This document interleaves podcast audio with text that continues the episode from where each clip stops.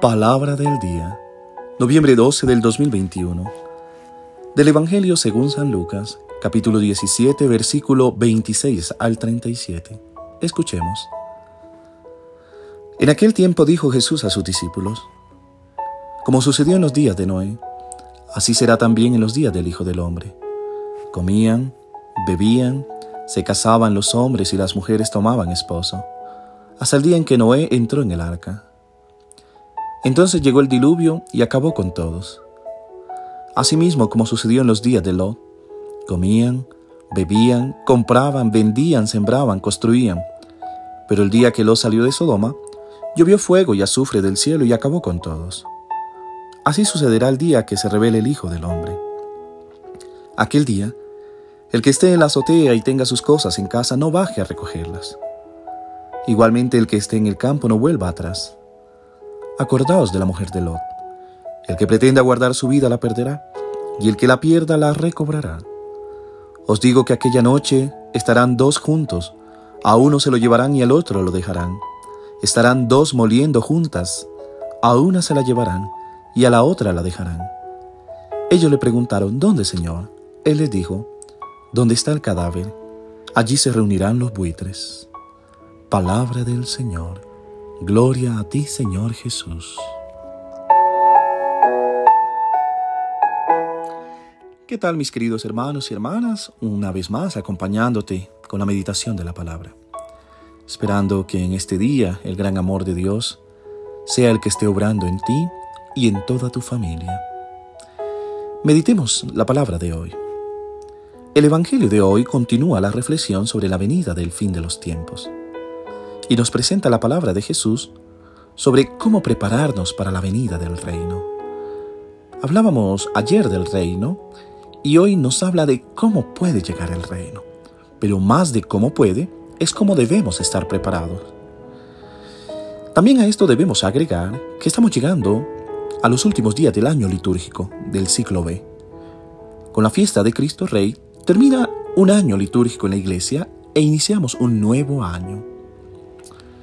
Recordemos que la palabra nos invita a reflexionar hoy, creo que un tema muy importante de la escatología, sobre el sentido de la muerte y la salvación, lo que cuesta comprender cada una de ellas.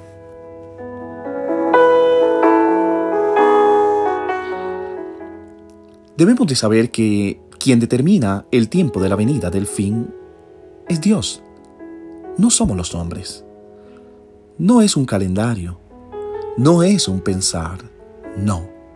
El tiempo lo determina Dios, y este tiempo se llama Kairos, y no se mide de acuerdo con el tiempo de nuestro reloj, el Cronos. Para Dios un día pueden ser igual a mil años, y mil años a un día. El tiempo de Dios corre invisible en nuestro tiempo, pero independientemente de nosotros y del nuestro tiempo. No podemos interferir en el tiempo pero sí la invitación del Evangelio es a estar preparados para el momento en que la hora de Dios se haga presente en nuestro tiempo. Puede ser hoy, puede ser dentro de mil años. Y no nos da la seguridad el saber cuándo será la hora y el día, sino la certeza de la presencia de la palabra de Jesús presente en la vida. Esta es la verdadera certeza que debemos de tener. El mundo pasará, pero la palabra de Dios no pasará jamás.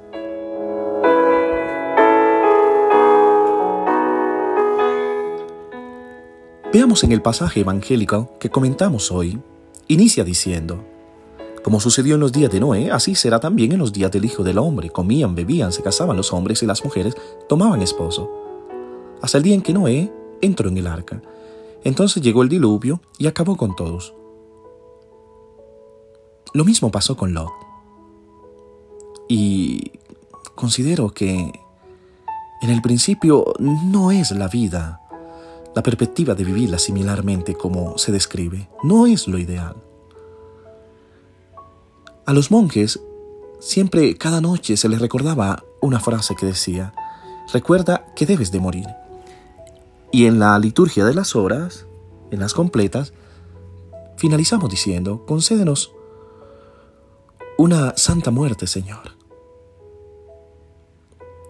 es difícil pensar en la muerte.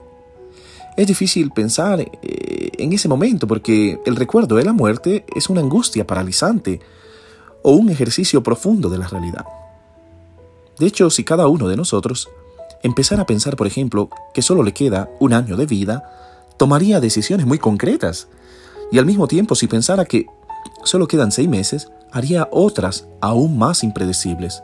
Y así sucesivamente hasta pensar que al final se nos da a saber que hoy solo tenemos el último tiempo. Y que nadie nos dice que mañana seguiremos vivos. Pienso que el sano recuerdo de la muerte hace que cada momento de la vida sea irrepetible. Cada beso se daría como único. Cada abrazo se daría como único. Si pensáramos en que hoy tendremos que morir, haríamos muchas cosas, de seguro llamaríamos a las personas que amamos. Pienso que cualquier mal se perdonaría más fácilmente, porque ante la posibilidad de la muerte, obviamente, todo esto puede parecer demasiado exagerado, pero no lo es. Viviríamos distinto. Y creo que exagerar un punto de vista nos ayuda a comprender la verdad subyacente de un asunto. De hecho, siempre debemos llevar nuestro racionamiento y nuestras elecciones al extremo. Es en las consecuencias extremas que comprendemos el verdadero valor de algo. Dice la palabra, les digo, esa noche dos estarán en una cama. Uno será tomado y el otro dejado. Dos mujeres triunfarán juntas. Una será tomada y la otra dejada. Dos hombres estarán en el campo, uno será tomado y el otro dejado. Todo es siempre 50 y 50. No solo la posibilidad de ser llevados o dejados, sino la posibilidad de que una enfermedad nos haga mejores o peores personas que un amor nos haga menos egoístas o más posesivos.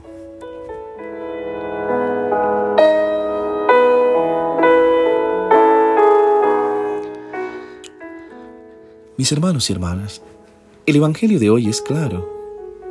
Debemos saber vivir. Debemos estar atentos porque en el 50 y 50 algo queda, algo se va. Cabe notar que en el Evangelio de hoy Jesús quiere contrarrestar este concepto fragmentario de la vida que mutila al ser humano y lo lleva a la frustración. Y lo hace mediante una sentencia seria y contundente, capaz de despertar conciencias y obligar a plantear cuestiones fundamentales. Quien intente salvar su vida la perderá, pero el que la pierda la mantendrá con vida. Meditando esta enseñanza de Jesucristo, San Agustín dice, ¿qué podemos decir entonces? ¿Serán condenados todos los que hacen estas cosas? Es decir, los que se casan, plantan viñas y edifican? No, no lo hacen.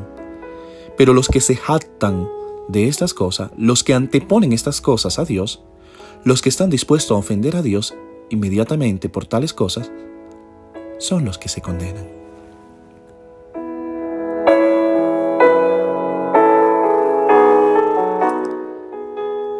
Pienso que llegará un momento en el que el bien y el mal ya no se mezclarán, sino que serán distintos. Y la pregunta sería, ¿y de qué lado estaremos?